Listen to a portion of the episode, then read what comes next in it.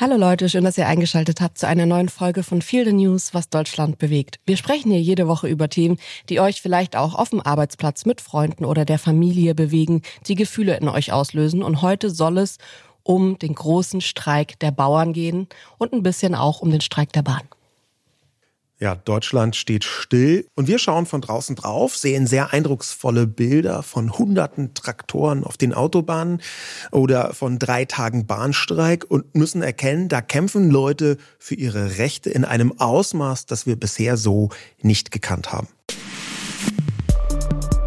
Aber zunächst, was ist passiert? Also die Ampelregierung hat im Rahmen des neuen Sparpakets äh, geplant, Subventionen für BäuerInnen zu streichen, nämlich die Steuererleichterungen für Agrardiesel und auch für landwirtschaftliche Fahrzeuge. Natürlich, um Geld zu sparen. Und obwohl 2022, zum Teil auch 2023 für viele landwirtschaftliche Betriebe ein Rekordjahr war, ist daraufhin ein Sturm der Entrüstung losgebrochen. Zwischendurch wurde von ungefähr 100 Protestierenden auch versucht, eine Fähre zu stürmen, auf der sich Wirtschaftsminister Habeck befand. Aber jetzt gerade läuft die bäuerliche Protestwoche von der Bild-Zeitung Wutwoche getauft. Die dauert noch an. Mit tausenden Traktoren sollte das Land und vor allem Berlin lahmgelegt werden. Ein Teil der Maßnahmen wird zurückgenommen, vor allem auf Betreiben der FDP. Aber die Proteste der Bäuerinnen gehen weiter. Sie werden allerdings zu einem Teil von Rechten wie der AfD angeheizt oder sogar unterwandert. Die deutliche Mehrheit der Protestierenden allerdings ist eindeutig nicht rechts. Und Rekordjahr hin oder her, die Inflation ist hoch, die Energiepreise noch höher und Bürokratie und Regulierung wird immer schwerer zu bewältigen für landwirtschaftliche Betriebe, gerade für kleinere. Deshalb sind viele Bäuerinnen nicht nur tatsächlich wütend, sondern auch am Rand der Geschäftsaufgabe, auch wenn die Zahlen vielleicht nicht immer so aussehen. Die Gesamtbedingungen für die Landwirtschaft sind schwierig. Der übrigens ziemlich gut politisch vernetzte und auch durchaus machtvolle Bauernverband hat deshalb zu Protesten aufgerufen. Genauso hat auch die GDL, die Gewerkschaft deutscher Lokomotivführer, zu Protesten aufgerufen und zwar zu einer Arbeitsniederlegung. Ein fast dreitägiger Bahnstreik steht an und zwar mitten in der Bauernprotestwoche. Das trägt zu diesem Gefühl bei, dass im Moment Deutschland lahmgelegt werden soll. Bei den Bahnmitarbeitenden geht es um einen Tarifkonflikt. Zum einen eine Arbeitszeitverkürzung von 38 auf 35 Stunden pro Woche, vor allem für Schichtarbeitende und zwar bei vollem Lohnausgleich. Und die Gehälter sollen insgesamt um 555 Euro erhöht werden, samt einer zusätzlichen einmaligen Inflationsausgleichsprämie von 3000 Euro. Ein interessantes Detail, das vielleicht nicht nur ein Detail ist, der berühmt-berüchtigte GDL-Chef Klaus Weselski geht demnächst, nämlich im Jahr 2020, 2024 in Rente. Und manche Leute vermuten, dass das beim Streik durchaus eine Rolle spielt. Weselski als Streikführer Nummer eins in Deutschland möchte vielleicht einfach einen großen Abgang hinlegen.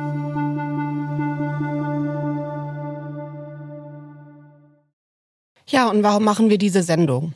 Gerade als beobachtende Person von außerhalb, die vielleicht nur mittelbar mit dem Bauernstreik was zu tun haben und mit dem Bahnstreik nur eben, weil sie Bahn fahren, ist es natürlich interessant zu sehen, was sind A die Gründe für die Streiks? Gibt es mildere Mittel? Sind das geeignete Mittel, so zu streiken? Was passiert in der Bevölkerung, wenn Berufsstände wie die Bauern alle und die Bäuerinnen so streiken. Und wir wollen uns das heute ansehen und gemeinsam überlegen und gemeinsam herausfinden, was hat es mit diesen Streiks auf sich, was sind die Hintergründe und was ist vielleicht auch das Wissen, das man braucht, um die Situation ein bisschen differenzierter zu betrachten. Ja, Jule, wir haben am Wochenende schon so eine kleine Familienaufregung gehabt, weil wir am Sonntagabend da saßen und dachten, wow, die Bauern und Bäuerinnen mit ihren Traktoren fahren schon nachts los und am Montagmorgen mhm. wird Berlin komplett zu sein. Man kann keinen Fuß mehr vor den anderen setzen, weil überall Traktoren einen anspringen. Haben wir gedacht.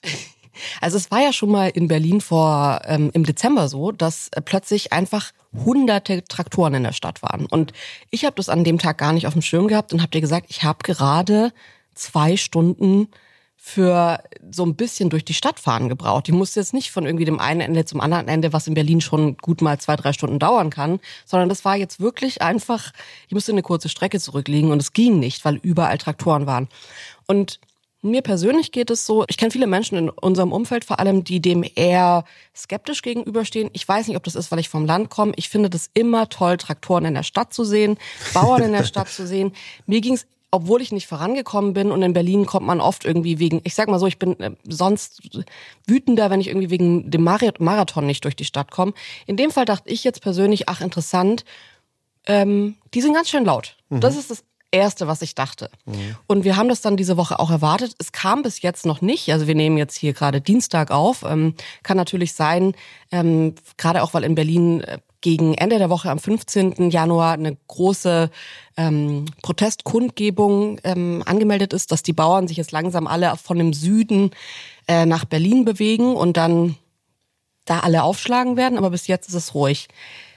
Wie ging's dir denn? Du bist jetzt an dem Tag damals, glaube ich, gar nicht so viel unterwegs gewesen. Aber Nein. wie stehst du so Bauern grundsätzlich? Also wenn du das so siehst, dass irgendwie die, die halbe Stadt mit Traktoren lahmgelegt wird? Na, dadurch, dass ich in Berlin, in Westberlin, um präzise zu sein, ähm, die halbe Stadt, die es nicht mehr gibt, Zitat Ulrike Sterblich. Dadurch, dass ich in Westberlin geboren bin ähm, und auch hier aufgewachsen bin, ist halt eine Demonstration, bei der irgendwas gesperrt ist, für mich so ein Standard-Dingsbums. Ja, also es ist ja gar nicht, dass ich denke, oh, jetzt sind alle, heute ist alles zu wegen, sondern das ist halt einfach so. Das ist halt so ein bisschen wie, manchmal regnet es halt. Mhm. Ähm, das ist die eine Ebene. Die andere Ebene ist aber schon, dass ich es gleichzeitig eindrucksvoll, in ganz kleinen, fast homöopathischen Dosen auch bedrohlich und äh, dritterseits aber auch wahnsinnig spannend finde, wenn ich so Filmaufnahmen sehe, wie das am Sonntagabend passiert ist, eine habe ich dir auch geschickt, von tausenden Traktoren hintereinander auf der Autobahn oder auf irgendwelchen Landstraßen, die äh, auch alle gleichzeitig ihre ihre ähm, Warnlichter anhaben und äh, ja. das und diese Blaulichter, die orangenen Blaulichter heißt das orangene Blaulichter, keine Ahnung. Ähm, das ist schon, mhm. das ist schon eindrucksvoll. Die leichte Bedrohlichkeit, die da mitschwingt, ist natürlich, dass so ein, so ein Traktor ein Monster ist. Ja, also es ist ein gigantisches Gerät, wenn man davor steht. Es gab ja auch so ein Video, wie ein Traktor versucht, eine Polizeisperre ja. so auszuweichen. Ich fand das sah auch bedrohlich aus. Also ja. Ich hatte das Gefühl, der fährt jetzt gleich über diesen Polizeiwagen drüber. Ja. Ähm, und die haben sich ja immer so ein bisschen Katz- und Maus-Spiel. Ja, die Polizisten waren kurz davor, die Waffen äh, zu ziehen und sind immer in den Weg gefahren. Ich habe hinterher irgendwo gehört, jemand äh, hat das offenbar gerechtfertigt und gesagt, das war ein sehr junger Bauer, der zu dem angetrunken war. Ich weiß nicht, ob diese Entschuldigung das nicht noch ein bisschen schlimmer macht. Aber, aber lass uns mal ja. auf diesen Punkt kommen. Die Wut der Bauern kann ich auf mehreren Ebenen sehr gut verstehen. Ich bin zwar 100% Städter, aber ich habe aus Versehen in meinem Leben mal Lebensmitteltechnologie studiert. Ja, und da so, da so ein bisschen, ähm, äh, äh, zumindest so ein, so ein leichtes Sensorium, zwar nur das Grundstudium damals, aber ein Sensorium dafür bekommen, wie das mit Lebensmitteln so funktioniert. Mhm. Und auch politisch habe ich irgendwann mal so eine Phase gehabt, wo ich mich interessiert habe für die Anfänge von Europa, also als politischem Konstrukt. Ja. Und die EU ist ja zu einem sehr wesentlichen Teil basierend auch auf Agrarwirtschaft. Ja, und das ist das ist ziemlich interessant, dass es so politisch gewollt ist. Und jetzt durch diesen Russland-Überfall auf die Ukraine erkennt man auch ungefähr, warum es politisch gewollt ist, dass Europa selbst Nahrungsmittel produziert, um eine gewisse Autarkie, eine gewisse Selbstständigkeit zu erhalten. Nicht nur abhängig zu sein, zum mhm. Beispiel von ähm, äh, Importen. Aber dieser große Teil Landwirtschaft in der EU, der hat in den letzten Jahren abgenommen. Der ist immer noch riesig. Da gibt's Zahlen von vom EU-Parlament dazu. In den 80er Jahren, Anfang der 80er Jahre, waren noch zwei Drittel, also 66 Prozent des EU-Haushalts bezogen auf die sogenannte gemeinsame Agrarproduktion. Ja, GAP nennt man die auch. Mhm. Und in, dann waren es so bis 2020 ist es abgefallen auf 37,8 Prozent des EU-Budgets, was für Landwirtschaft vorhanden ist. Und im aktuellen Zeitraum, so 2021 bis 27, das sind immer so sechs Jahreszyklen, ähm, ist der Anteil ungefähr bei 31 Prozent. Ich würde gerne erstmal mit dir tatsächlich über genau diese Ist-Lage sprechen, weil ich finde es als Laie schon schwierig von außen drauf zu sehen und zu sagen. Also ich höre immer wieder, den Bauern geht's eigentlich viel, viel besser, als sie gerade so tun. Denen geht's richtig gut und jetzt wollen die noch mehr haben. Ich höre immer wieder von Leuten, die sagen, ja, nee, so geil ist es dann am Ende nicht. Und das, was die fordern, ist eigentlich völlig im Verhältnis. Ich glaube, wir müssen uns jetzt, bevor wir irgendwie in die Gefühle einsteigen und so, einmal in die Theorie reinwerfen und gucken, wie gerechtfertigt ist es denn oder wie ist denn überhaupt grundsätzlich die Lage? Ich weiß auch, mhm. dass du immer wieder Vorträge vom Bauernverband und so hältst und da, da auch ein bisschen hinter die Kulissen schauen konntest. Mhm. Wie würdest du das denn einschätzen? Ja, also durch meinen Softspot für Landwirtschaft insgesamt und für die Leute, die da arbeiten, ähm, versuche ich das immer sehr differenziert zu betrachten, weil ich glaube auch, dass es notwendig ist. Und nur anhand der Zahlen kann man manchmal gar nicht so genau sagen, ist es jetzt gut oder schlecht. Wenn man so Sachen liest wie der durchschnittliche Gewinn von einem landwirtschaftlichen Betrieb, beziehungsweise von bei Bauern, ja, so einzelnen Bauern, ähm, war deutlich über 100.000 Euro, so 115, 120.000 Euro äh, im Jahr 2022, diesem angeblichen oder auch tatsächlichen Rekordjahr. Ähm, davon muss aber häufig eine ganze Familie leben einerseits und zweiterseits manchmal sogar zwei oder drei Familien von diesem Geld. Und dritterseits sind ja Bauern auch gleichzeitig selbstständig und müssen deswegen vorsorgen, was Rente angeht, was bestimmte Versicherungen angeht. Und was vielleicht mit am wichtigsten ist, es ist ja einfach nicht so, dass so ein Bauernhof auf Knopfdruck immer das Gleiche produziert. Das heißt, du musst in guten Jahren zwingend Geld zurücklegen, falls die Jahre mal ein bisschen schlechter sind. Deine Kosten bleiben aber auf einem ziemlich hohen Niveau. Natürlich ist mehr Arbeit weniger Arbeit, aber Kosten für Geräte, Kosten für äh, Aussaat, Kosten für bestimmte Arbeiten, die gemacht werden müssen, weil man sonst gar nichts erlöst.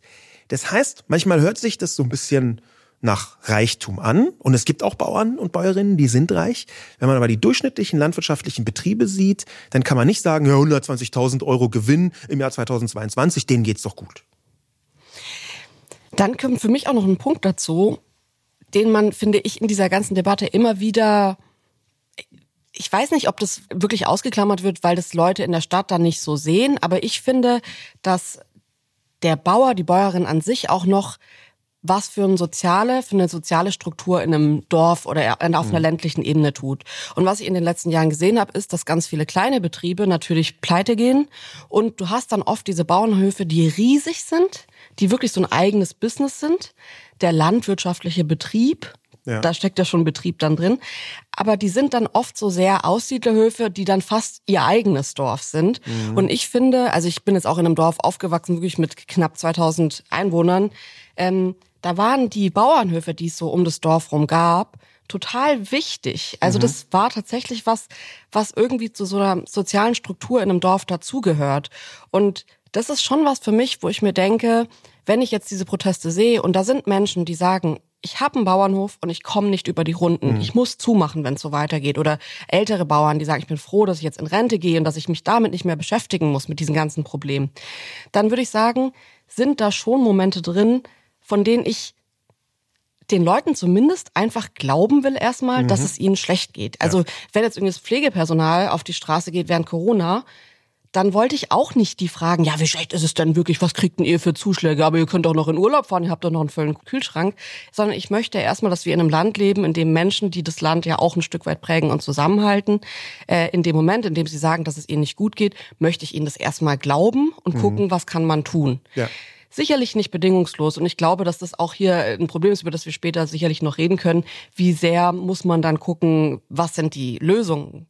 Aber hier stehen Menschen, die erstmal verzweifelt sind und ich finde, das sieht man. Ja. Ähm, ich habe die, in dieser Demo in Berlin vor Silvester letztes Jahr ähm, auch ganz viele Kinder mitfahren sehen und Jugendliche mitfahren sehen, junge Menschen.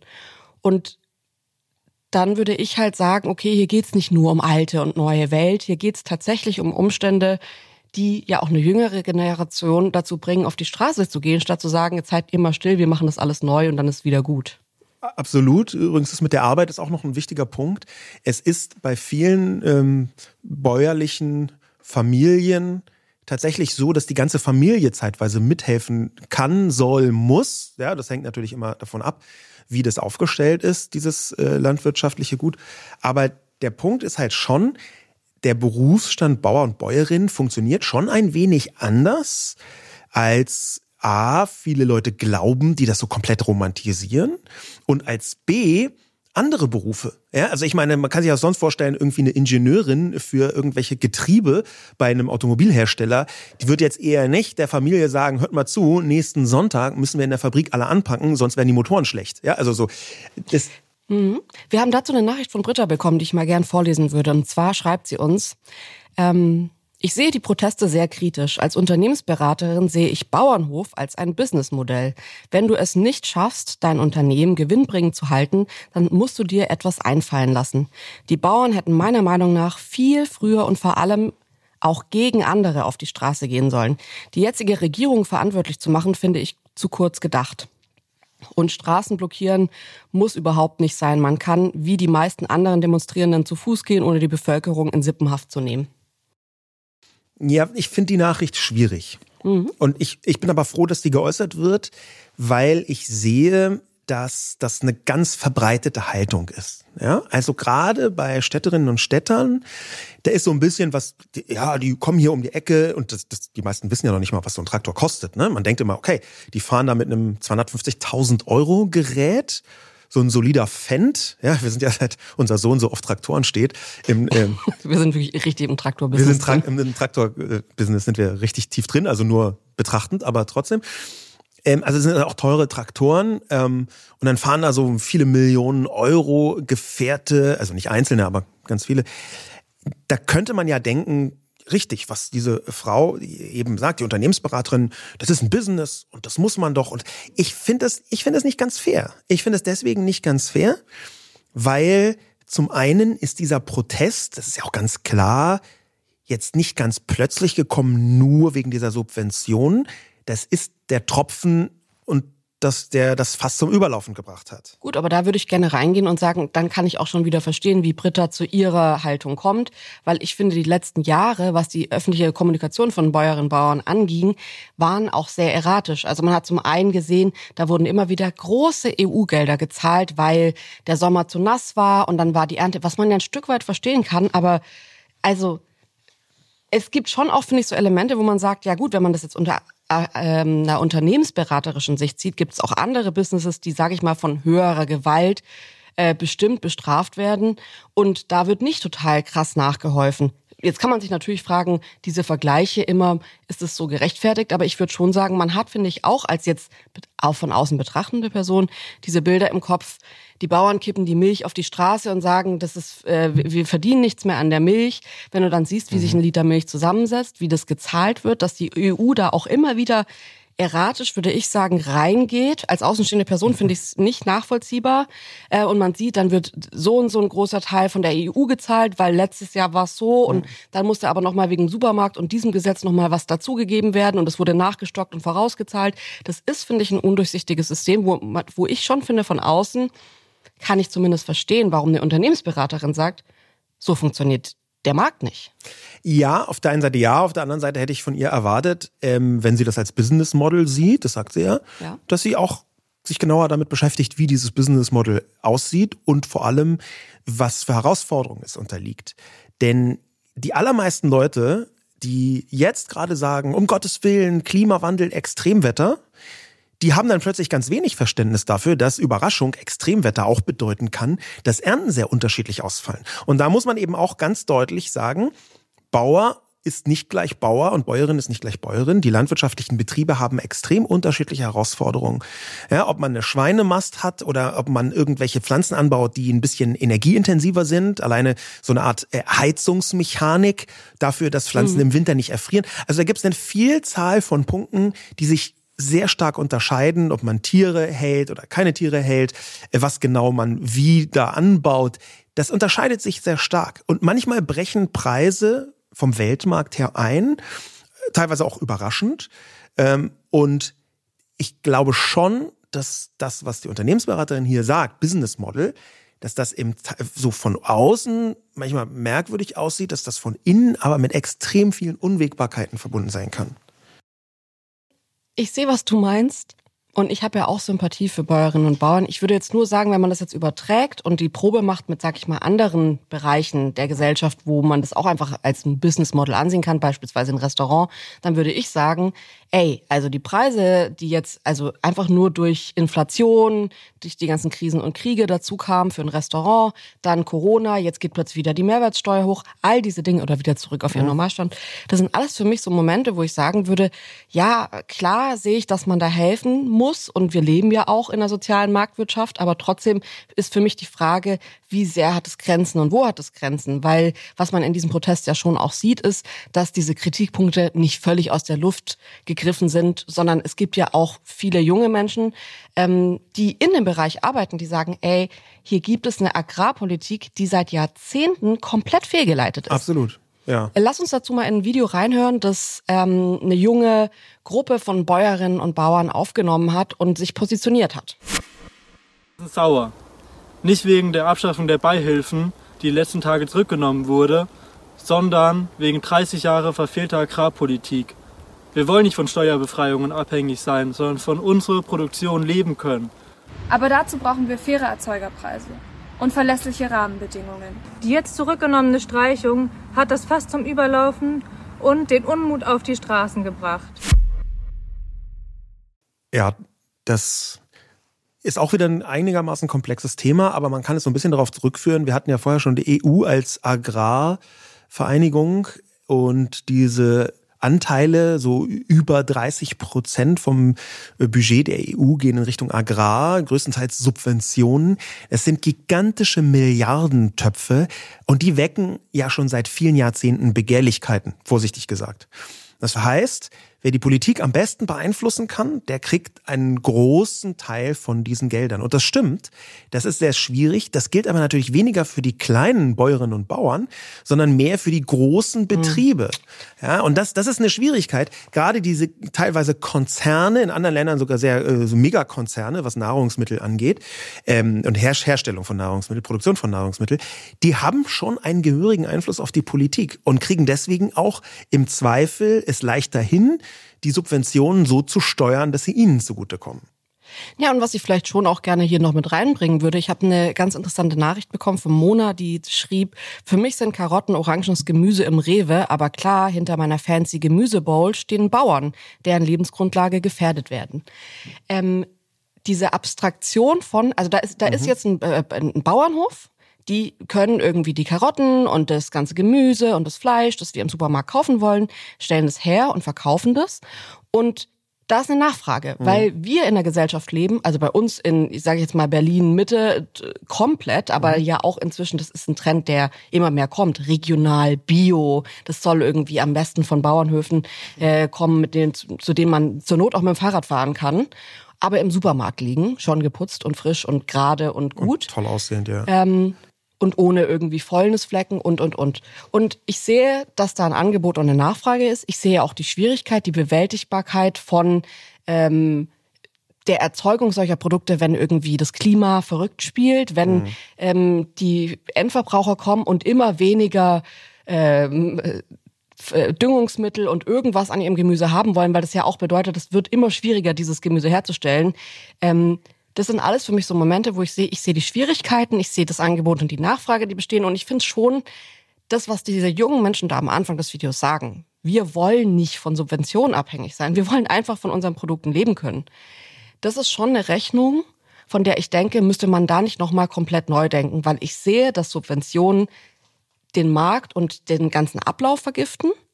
Ich sehe aber auch, dass ähm, so wie das jetzt gerade funktioniert, man vielleicht nicht nur die Politik, sondern auch die Supermärkte mit in Verantwortung nehmen muss. Weil was ich als Endverbraucherin schon sagen würde, ist, man könnte das ja angleichen, transparenter machen, offener legen, vielleicht auch diese ganzen EU-Verordnungen, dass die Karotte so und so äh, zu sein hat, dass sie im Supermarkt liegen darf, noch, darf noch mal überdenken, statt einfach nur zu sagen, wir trennen diese Gruppen so sehr voneinander und in der Mitte ist ein schwarzes Loch. Das wird irgendwie mit Subventionen mhm. irgendwie, da wird geholfen und es wird ein bisschen verdeckt und ein bisschen weggetuscht und dann passt schon. Ja, leider ist es in ganz vielen Punkten wie so oft nicht so einfach. Ja, und das liegt Zum einen daran tatsächlich, dass der Lebensmitteleinzelhandel in Deutschland schon mit harten Bandagen kämpft. Ja, das kann man nicht anders sagen. Ähm, Im Lebensmitteleinzelhandel ist traditionell aber die Gewinnmarge extrem niedrig. Ja, auch gerade mhm. gegenüber anderen äh, Ländern. Aber im Lebensmitteleinzelhandel, also der Supermarkt, wo man da hingeht, auch mit den großen Ketten, die in Deutschland da sind, die teilweise international riesen Erfolge feiern, ähm, da sind die Gewinnmargen so bei kleinen einstelligen Prozentzahlen. Ja, das ist für ein Business wahnsinnig wenig. Dann ja. hängt es wirklich am seidenen Faden, ob man überhaupt Gewinn macht als Unternehmen.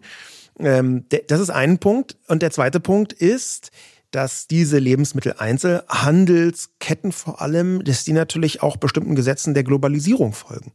Das bedeutet, ganz viel, was sie einkaufen, müssen sie gar nicht zwingend von deutschen oder europäischen ähm, landwirtschaftlichen Betrieben kaufen. Das geht bei einer ganzen Reihe von Produkten eben auch mehr oder weniger weltweit. Es gibt für Lebensmittel eine gigantische Zahl von verschiedenen Beschaffungsquellen. Ja, es gibt ähm, Terminmärkte, äh, ähm, auf denen man sich äh, eindecken kann. Natürlich nicht mit allen, zum Beispiel bestimmten frischen Lebensmitteln geht es denn nicht so sehr. Aber es gibt eben immer mehr Lebensmittel und auch immer mehr Methoden, Lebensmittel von anderen Teil der Welt einzukaufen und sie dann trotzdem äh, als äh, gefühlt frische Lebensmittel präsentieren zu können oder mhm. sogar tatsächlich frische Lebensmittel.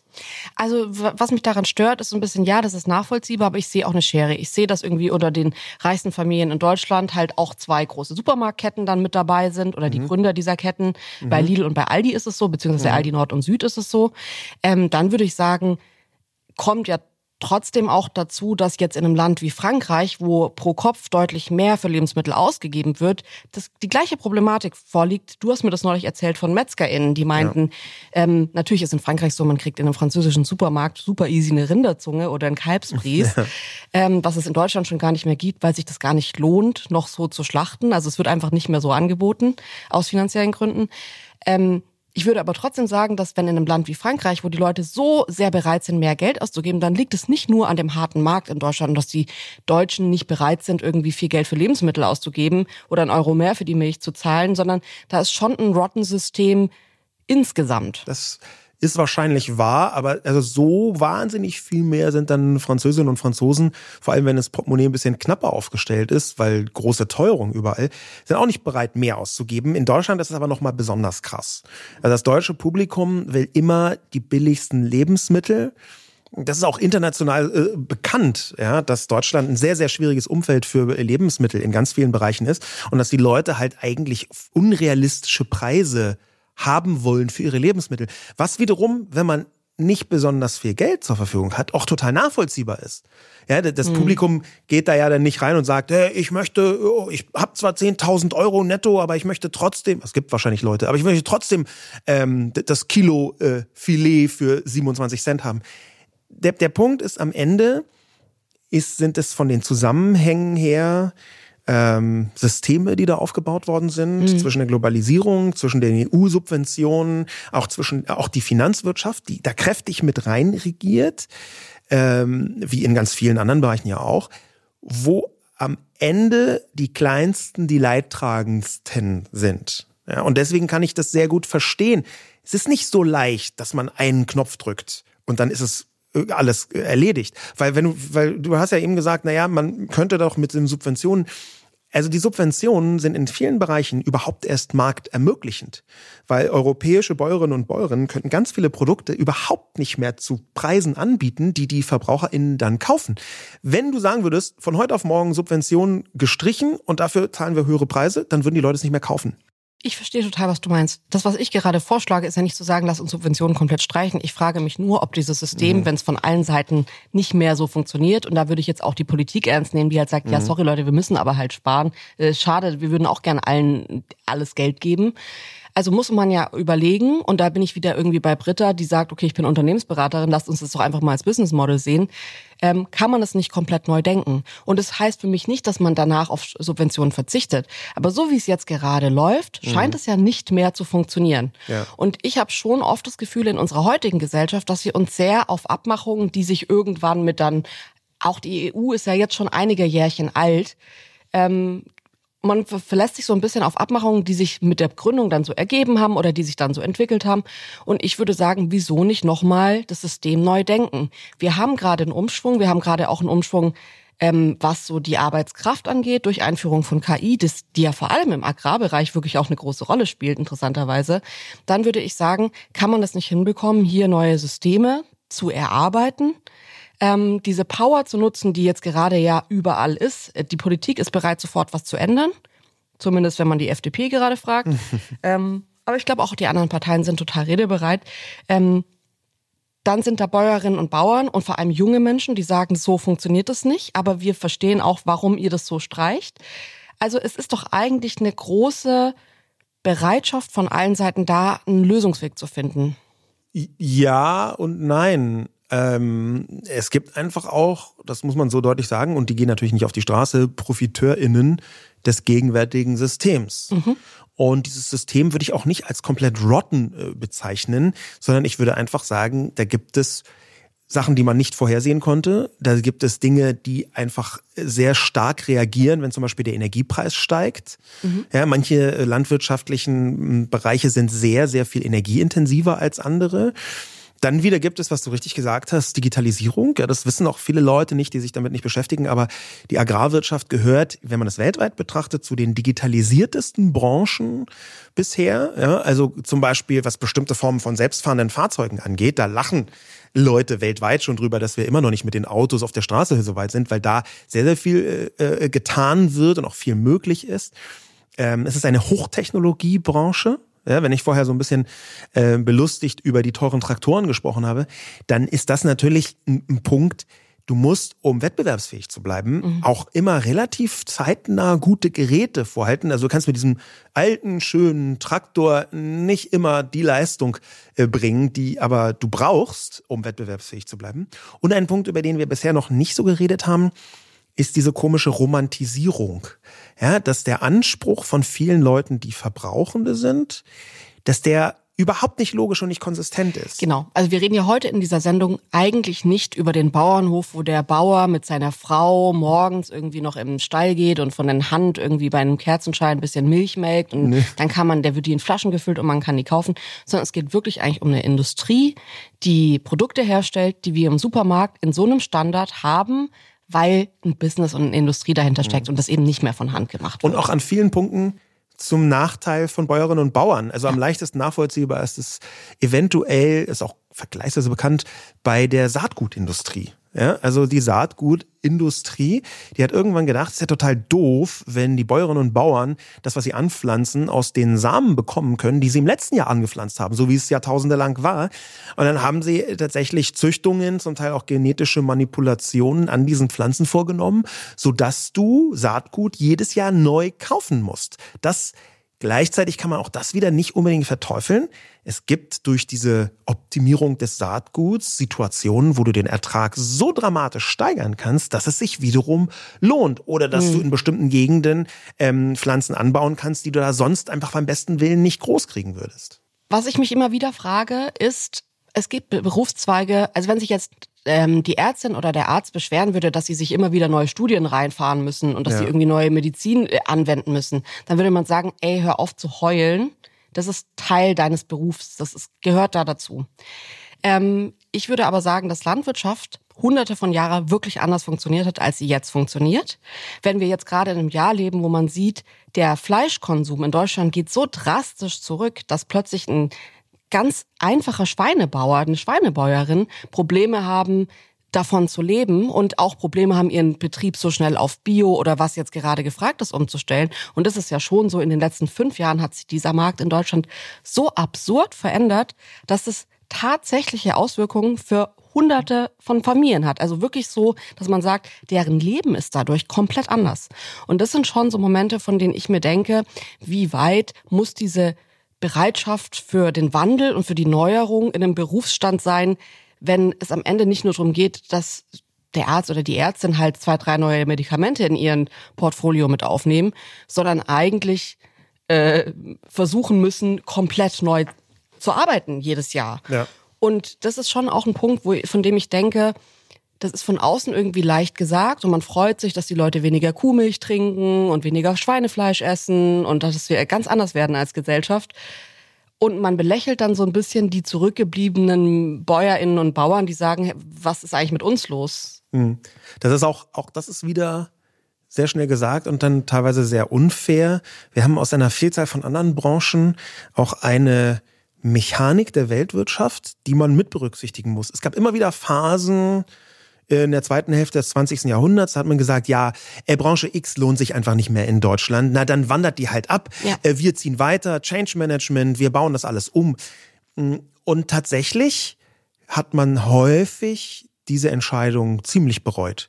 Also als die Chipindustrie eine kurzzeitige Blüte hatte in Deutschland und dann sich irgendwann nicht mehr so richtig gelohnt hat, da haben alle Leute gesagt, na ist ja nicht so schlimm, wenn die abwandern, das kriegen wir alles aus Asien das Zeug und dann irgendwie Medizin. Äh, ja, bei der Medizin ist es so, ja, äh, teilweise bei Textilien war es so, ganz eindrücklich und sehr eindrucksvoll ist es bei der Solarindustrie. Wir hatten in Deutschland eine sehr große Solarindustrie. Irgendwann hat die Regierung gesagt, naja, können wir jetzt nicht mehr so fördern wie früher. Komplett abgebaut, alles kaputt gemacht. Und jetzt hätte man sich echt gewünscht, dass das weiter aufrechterhalten wird, auch durch ein paar schwierigere Jahre. Und so ist es auch in der Landwirtschaft. Hafer zum Beispiel war vor 10, vor 15 Jahren jetzt nicht das, wo du denkst, wow, brauchen wir in gigantischen Ausmaßen. Kann man vielleicht so ein bisschen in Richtung Biodiesel nachdenken oder so. Ich, ich übertreibe jetzt ein wenig. Mhm. Und inzwischen mit diesem extremen Hafermilchboom ist Hafer plötzlich auch nach bestimmten Anbaukriterien wieder deutlich gefragter. Was übrigens aber nicht heißt, dass man automatisch reich wird als Haferbäuerin. Ja, das ist halt auch nicht, nicht so leicht, gerade bei Getreide ähm, ist das äh, ziemlich weltmarktorientiert, was da gezahlt wird. Aber das zeigt, es gibt Höhen und Tiefen, es gibt einen Wandel und manchmal ist es einfach nicht klug zu sagen, hey, jetzt gerade brauchen wir keinen Pflanze X, die angebaut mhm. wird. Also machen wir alle Betriebe zu oder lassen alle kaputt gehen. Manchmal ist es auch klug, das über eine Zeit zu stützen. Ich würde gerne mit dir noch über einen Punkt sprechen, bevor wir zu einer weiteren Schwierigkeit bei den Protesten kommen, ähm, und zwar die rechte Unterwanderung. Das wollen wir natürlich heute auch nochmal größer besprechen. Aber davor nochmal einen ähm, Gedanken, den ich gerne mit dir teilen würde und wissen würde, was du davon hältst. Also ich weiß es jetzt wirklich nur als Beobachterin und höre das immer wieder. Kann natürlich auch sein, dass das ein bisschen überzogen ist, aber ich habe es jetzt schon so oft gehört, dass ich sagen würde, das ist auch nicht frei erfunden. Und zwar ProgrammiererInnen. Also, ich immer in Firmen, und das habe ich schon oft von Leuten gehört, die mit ProgrammiererInnen zusammenarbeiten, ist es so, dass die sagen, die haben ihre eigene Welt, die werden besser bezahlt, die, also im Verhältnis mhm. zu allen anderen Menschen in der Firma, ähm, was die für sich raushandeln. Der, die Arbeitsbereitschaft ist okay, also die ist da, aber die ist oft auch so, ich arbeite nicht die volle Zeit, für die ich bezahlt werde. Ähm, und ich mache meine Arbeit vielleicht auch schneller, ich lebe ein bisschen autarker, ich lasse mich hier nicht kontrollieren und ich finde das immer total bewundernswert. Ich sehe mir immer dieses an, wie ProgrammiererInnen das in der Firma machen. Und das ist vielleicht nicht überall so, aber ich habe das jetzt aus so vielen Betrieben schon gehört, dass die in ihrem eigenen Universum leben von äh, das Büro sieht anders aus, die Arbeitszeiten, wie viel sie zu Hause arbeiten können, sind anders und unter welchen Bedingungen sie wann was abgeben, ist auch anders. Mhm. Und dafür sind sie so autonom, dass sie sich auch, wenn sie nicht gut bezahlt werden, einfach reinhauen und sagen, gut, dann werde ich halt woanders gebraucht. Und ich finde das cool, weil ich mir denke, davon könnte man sich von dieser Attitüde, dass die wie so eine stille, there's a certain shit we won't eat, mhm.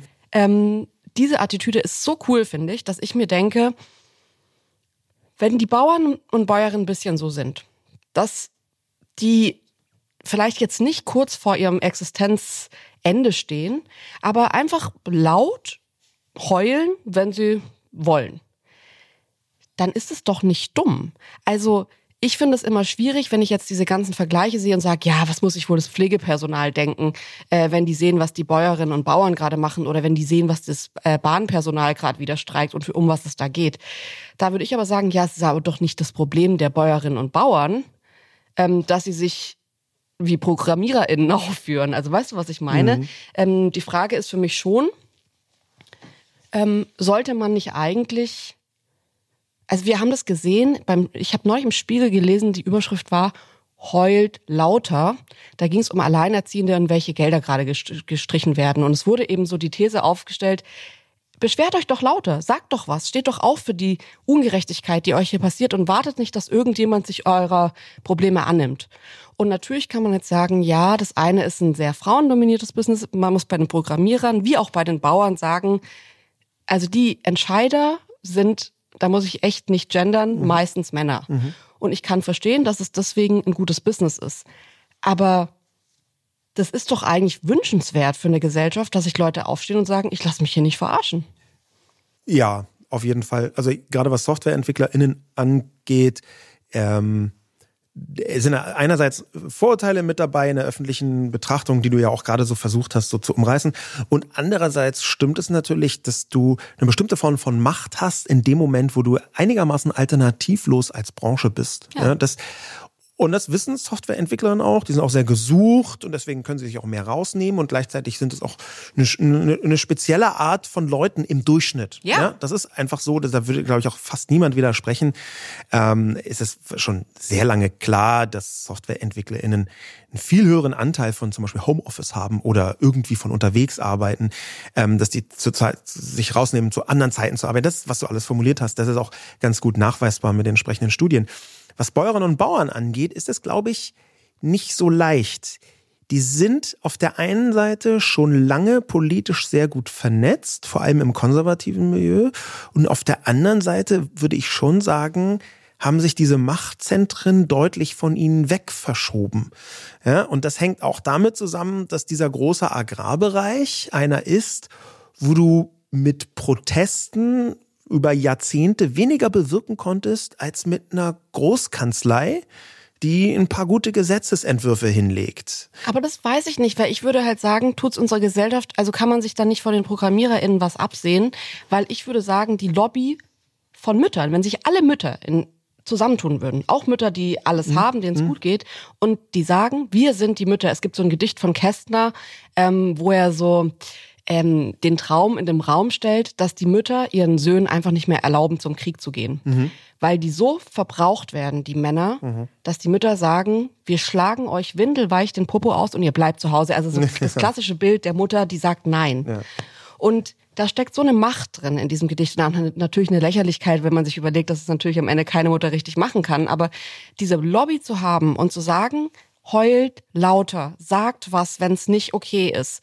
Ich will eigentlich in einer Gesellschaft leben, wo das in Ordnung ist. Und ich finde, dass es auch diese Macht haben, auch Bäuerinnen und Bauern, die dann zu den PolitikerInnen und zu den BürgerInnen sagen, Leute, ihr alle schaut ganz genau, wo, ob die Erdbeeren aus Uruguay, mhm. aus Amsterdam oder aus äh, Bitterfeld ja. kommen. Ich finde, ja, diese Proteste sind wichtig, bin ich total bei dir und gleichzeitig ist es auch so, gibt es eine Vielzahl von Untersuchungen, da stehen irgendwie im Supermarkt irgendwie zum Beispiel zwei verschiedene Fleischangebote nebeneinander. Äh, dann steht da irgendwie äh, für 99 Cent dieses Hackfleisch und für 1,09 Euro jenes Hackfleisch, das ist klimaneutral und bla und ökologisch. Und die Leute kaufen, wenn das direkt nebeneinander ist, zu einem so großen Prozentsatz ähm, das für 99 Cent. Ja, aber dann lass uns doch da in die Gesetzgebung reingehen. Dann lass uns doch sagen, regional wird in einer bestimmten Weise, also ich meine, wir haben, wir leben in einem Land, in dem das auch in ganz vielen Bereichen total passiert. Also in Deutschland hat sich dazu entschieden zu sagen, wir stehen für die Autos, die Autoindustrie ist uns wichtig, obwohl es natürlich sehr viele verlockende Angebote für die Autohersteller ähm, gibt, irgendwo anders hinzugehen und da produzieren zu lassen.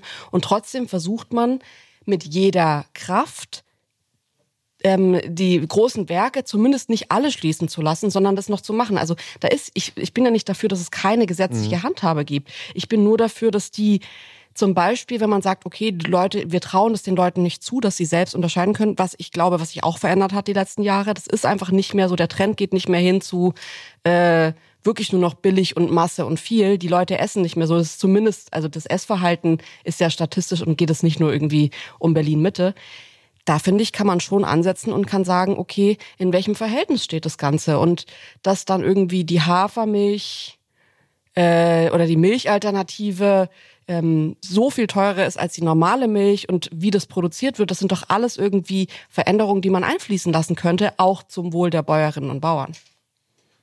Könnte, aber in der Praxis gestaltet sich das schwierig. Das kann man leider nicht anders sagen. Und es ist halt auch deswegen schwierig, weil die Politik mit jedem Eingriff, den sie bisher gemacht hat, du schlägst ja gerade so eine Art anderen Eingriff äh, von der Politik ja. vor Regulierung, mit jedem Eingriff, den sie bisher gemacht hat, hat sie im Durchschnitt oder fast jedem im Durchschnitt das Leben von Bäuerinnen und Bauern schwerer gemacht. Mhm. Dann sagen sie zum Beispiel, okay, wir ähm, machen jetzt eine Regulierung, nach der für alle geltend bestimmte äh, Substanzen nicht mehr eingesetzt werden können, damit am Ende die Verbraucher sagen können, es ist giftfrei oder was auch immer. Und das Problem ist schon, dass es häufig so ist, dass es viel schwieriger zu erfüllen ist, diese Regulierung für kleine Bäuerinnen und Bauern, dass die deswegen weniger äh, wettbewerbsfähig sind und am Ende doch wieder die Leidtragenden sind, mhm. auch wenn man am Anfang gehofft hatte, dass sie dadurch besser wegkommen. Gut, aber das heißt ja, wir können zumindest für diesen Teil der Sendung mal unterm Strich festhalten. Also so wie es jetzt gerade ist, funktioniert es nicht. Das, das mhm. ist ja Fakt. Und es funktioniert nicht auf eine Weise, wo man würde ich sagen, dieses Heult-Lauter-Prinzip anwenden kann und sagen kann, es ist ja völlig richtig, auf die Straße zu gehen. Ich finde es auch richtig, dass sich alle beteiligen, dass es generationenübergreifend stattfindet und vielleicht die jungen angehenden Landwirte und Landwirtinnen ganz andere äh, Vorschläge und Gedanken einbringen als irgendwie ähm, die vergangenen Generationen. Ich finde, was auch dazu kommt, ist, dass wir jetzt gerade eine Ampelregierung haben. Ich finde es absurd. Ähm, das hat uns auch Jakob geschrieben, das würde ich gerne einmal vorlesen, und zwar folgenden Punkt. Wie kommt es, dass sich die Parteien wie CDU, CSU oder auch AfD so einfach pro Bauern positionieren können, obwohl sie entweder selber lange Politik dagegen gemacht haben, in Klammer Union, oder komplett gegen Subventionen sind, in Klammern AfD? Warum wird das nicht öffentlich angesprochen und kritisch hinterfragt, beispielsweise von den regierenden Parteien?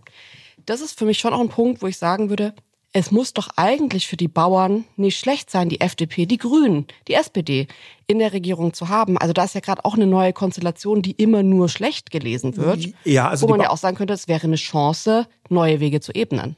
Also Bäuerinnen und Bauern haben so ein bisschen aus der Historie eine Art traditionelle Ablehnung gegen viele Grüne gegen urgrüne äh, Politik jedenfalls, weil ganz lange die Grünen ja auch im Bereich Ernährung und Landwirtschaft und Natur den Bauern eine gigantische Zahl von Vorschriften machen wollten. Und eher so Team Umweltschutz war. Ja, absolut. Umweltschutz ja. und äh, vielleicht auch nochmal irgendwie nicht so viel Fleisch und das ist dann für die Fleischbauern äh, äh, weniger schön.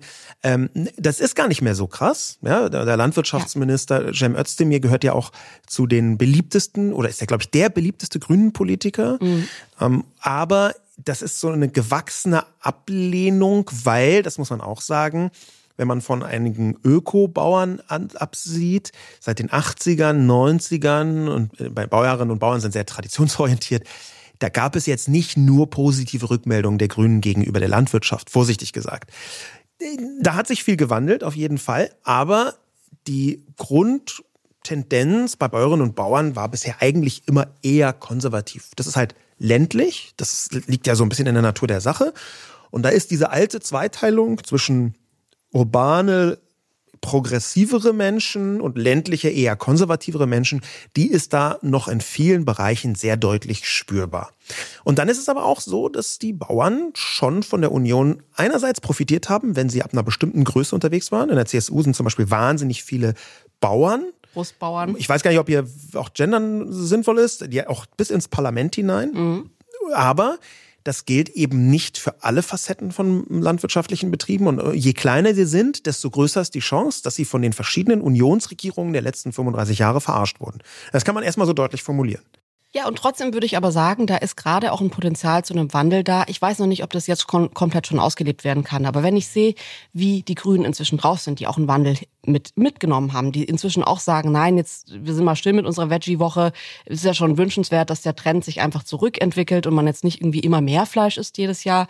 Ähm, das sind alles Punkte, wo ich sagen würde, da könnte man sich ja auch treffen und reden. Mhm. Und ich bin schon dafür, jetzt nicht einfach nur zu sagen, es ist alles scheiße und äh, deine Erna, sondern irgendwie noch zu kommen und sich zu überlegen, was ist vielleicht auch für ein Potenzial in der Situation. Und ja. ich sehe schon durch einen Regierungswechsel, dadurch, dass die Ampel gerade da ist, dadurch, dass auch ein Generationenwechsel ähm, und ein Weltenwechsel eigentlich schon in der ähm, Landwirtschaft gerade stattfindet, auch Potenzial, sich wieder treffen zu können. De definitiv gibt es dieses Potenzial, aber wenn man jetzt von den politischen Sphären ausgeht, dann ist die CDU in der Opposition und kann total gut gebrauchen, dass die Bauern protestieren und äh, versucht sich politisch da draufzusetzen. Da hat man ja Fotos gesehen von Friedrich Merz in, sagen wir mal, abenteuerlicher Verrenkung, denn die CDU seines Zuschnitts, die ist jetzt auch nicht gerade pro äh, ja. Subventionen, vorsichtig gesagt.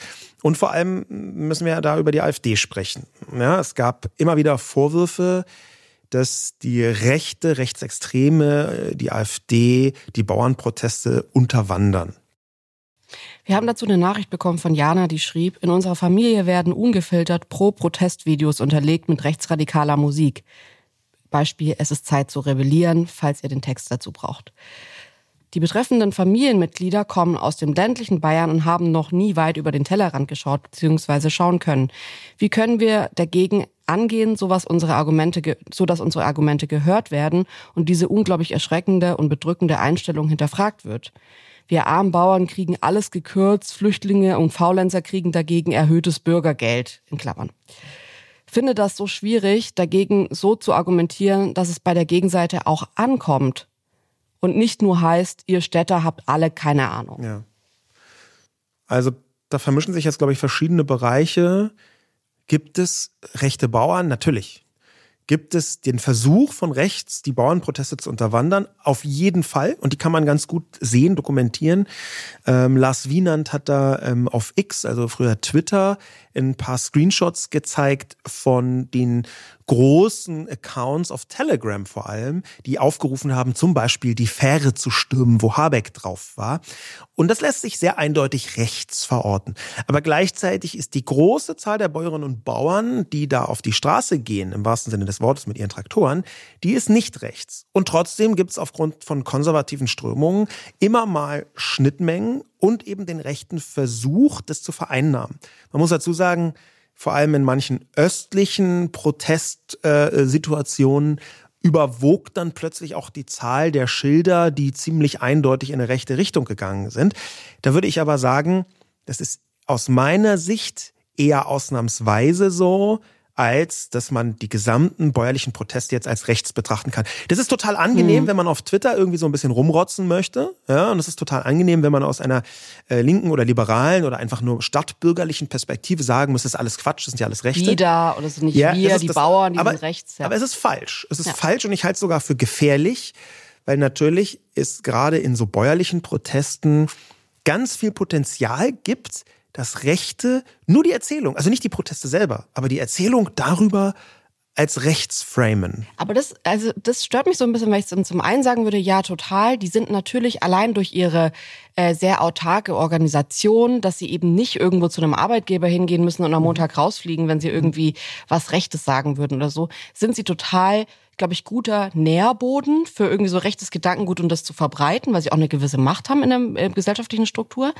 Auf der anderen Seite würde ich sagen, wenn man sich jetzt inhaltlich versucht, dem zu nähern, verstehe ich überhaupt nicht, wie ich die ganze Zeit und ich habe das jetzt einfach die, auch von diesen Protesten in den letzten Tagen Bilder gesehen, ähm, wo auf privaten PKWs von irgendwie Bauern und Bäuerinnen, die da mitgefahren sind, zum Beispiel immer AfD-Kleber draufklebten hinten auf dem Kofferraum oder so. AfD, also AfD-Schrift, die Plakate waren, weil, was man ja schon sagen muss, die AfD fährt einen ganz, ganz klassischen anti-europäischen Kurs.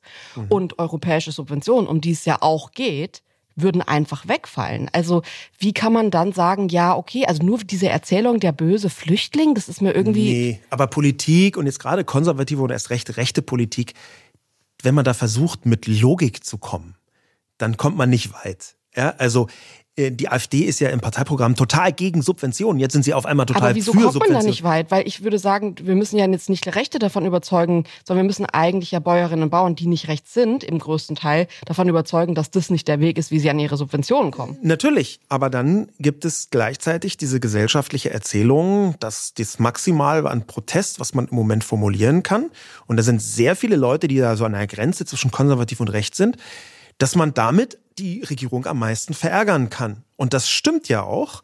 Ähm, nicht, dass ich das empfehlen würde, aber natürlich ist diese Angst vor der rechten Unterwanderung von solchen Protesten auch etwas, was die Ampelparteien eher dazu bringt, ja. auf diese Forderungen zu reagieren. Und die sind ja nicht doof, die checken das schon.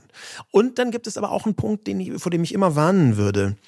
Wenn es so einen Satz gibt wie, die Bauernproteste sind rechts, mhm. dann ist das ein Satz, den sowohl oberflächliche GegnerInnen von links unterschreiben könnten, wie auch die AfD selbst. Denn der AfD passt ja nichts besser rein, als, als geframed ist. zu werden, dass sie diejenigen sind, die eigentlich diese Bauernproteste äh, streuen. Die haben schon lange keinen größeren ja. Erfolg mehr gehabt. Die sind zwar in den Umfragen ziemlich weit oben, aber sie konnten kein Thema so richtig besetzen in den letzten zwölf Monaten. Es hat nicht so richtig gezündet, mhm. wie sie es jetzt bei der Bauern Situation versuchen. Ja, ähm, Pia Lamberti ist eine Expertin vor allem für Verschwörungstheorien, ähm, aber eben auch für solche politischen Bewegungen. Die hat äh, Tagesschau.de ein Interview gegeben. Tagesschau, das möchte ich kurz zitieren. Warum wählen Sie, damit sind AfD und Rechte gemeint, ausgerechnet für ihre Aktivitäten die Bauernproteste? Lamberti antwortet, die Proteste eignen sich zum einen, weil Rechtsextreme schon lange versuchen, Themen wie, Landwirtschaft für sich zu vereinnahmen. Das liegt einfach auch daran, weil es eine so ideale Projektionsfläche darstellt. Man konstruiert auf der einen Seite quasi das gute Volk, die Bauern, die für das Ursprüngliche stehen in diesem Weltbild. Und auf der anderen Seite stehen die bösen Eliten, die sie angeblich nicht verstehen, die versuchen, die Gesellschaft zu zersetzen. Das passt natürlich auch sehr gut, das fand ich interessant, ähm, zu einer weiteren Nachricht, die wir von Mona bekommen haben, die schrieb, ich habe in Köln Deutschlandflaggen gesehen. Ich finde es total schade und schwierig, dass berechtigter Protest aus der Landwirtschaft von rechten Stimmen vermeintlich dominiert wird. Was ich daran so interessant finde, ist, ich glaube, dass die Deutschlandflagge in diesem Fall wirklich anders benutzt wird. Nicht nur sicherlich, du hast gerade schon gesagt, es gibt Rechte unter Bauern, aber das, was Pia Lamberti hier sagt, das Land, die guten, das gute Volk, die Deutschen, die für ihr Land arbeiten, da kann man ja sehr viel so auf diese bäuerliche Arbeit übertragen, auf die ursprüngliche Arbeit übertragen. Das klingt rechts und ist aber gar nicht so gemeint. Also äh, man meint damit jetzt nicht irgendwie so Leute zu framen und zu sagen, übrigens, ihr seid dann das gute Volk nicht oder so, sondern es geht wirklich einfach darum, es geht hier halt um Boden und um Erzeugnisse, um Regionalität, weil das die, ich sag mal, Währung ist für, für Bauern und Bäuerinnen in Deutschland, die ja auch zählt. Und wenn jetzt die AfD kommt und sagt, wir haben es doch von Anfang an gesagt, wir wollen nichts von außen, wir wollen hier unser, unsere Äpfel, unsere Kartoffeln, unsere Bauern, dann hat es plötzlich eine Policy, die, von der sich vielleicht auch Bäuerinnen und Bauern gesehen und vertreten fühlen, die aber total, ja, hinterhältig eigentlich ist. Es ist natürlich nicht ganz leicht, das auseinander zu differenzieren, aber ich halte es für absolut notwendig. Ja. Ähm, aus ganz vielen Gründen ist es auch sehr wichtig zu unterscheiden, wer ist hier konservativ mhm. und wer ist rechts. Und ich glaube, man betreibt das Spiel vor allem der AfD, aber insgesamt der Rechten und Rechtsextremen wenn man Bäuerinnen und Bauern zu schnell als rechts abstempelt. Das, das halte ich für wirklich sehr, sehr gefährlich, auch wenn, wie Pia Lamberti das ja sagt, es eine strukturelle Nähe davon gibt. Also der Boden, der, den man bebaut, das ist so Nachvollziehbarkeit, das sind alles Erzählungen, mhm. die im rechten Resonanzraum oft benutzt werden. Aber umso wichtiger ist es genau hinzuschauen ja. und umso wichtiger ist es, glaube ich, auch, dass man nicht in eine städtische oder bürgerliche Arroganz verfällt und Leute über einen Kamm schert, selbst wenn das teilweise kritische Äußerungen sind, Leute über einen Kamm schert, die nicht über einen Kamm geschoren werden sollten. Und das sage ich als jemand, der extrem oft und intensiv der AfD in allen Ebenen kritisiert hat und auch Leute, die zu wenig äh, Distanz zur AfD ja. gezeigt haben. Ja, das, das halte ich für sehr, sehr essentiell, das zu tun. Ich glaube aber, dass gerade bei diesem Protest mindestens ebenso wichtig ist, auch nicht alle sofort im äh, rechtsradikal-Klosett runterzuspülen. Leute, das waren unsere Gedanken zu diesem Thema. Wir freuen uns, wenn ihr mitdiskutiert, wenn ihr uns eure Gedanken schreibt. Ansonsten hören wir uns wieder nächsten Donnerstag. Bis dahin, bleibt gesund und macht's gut. Ciao. Dieser Podcast wird produziert von Podstars bei OMR.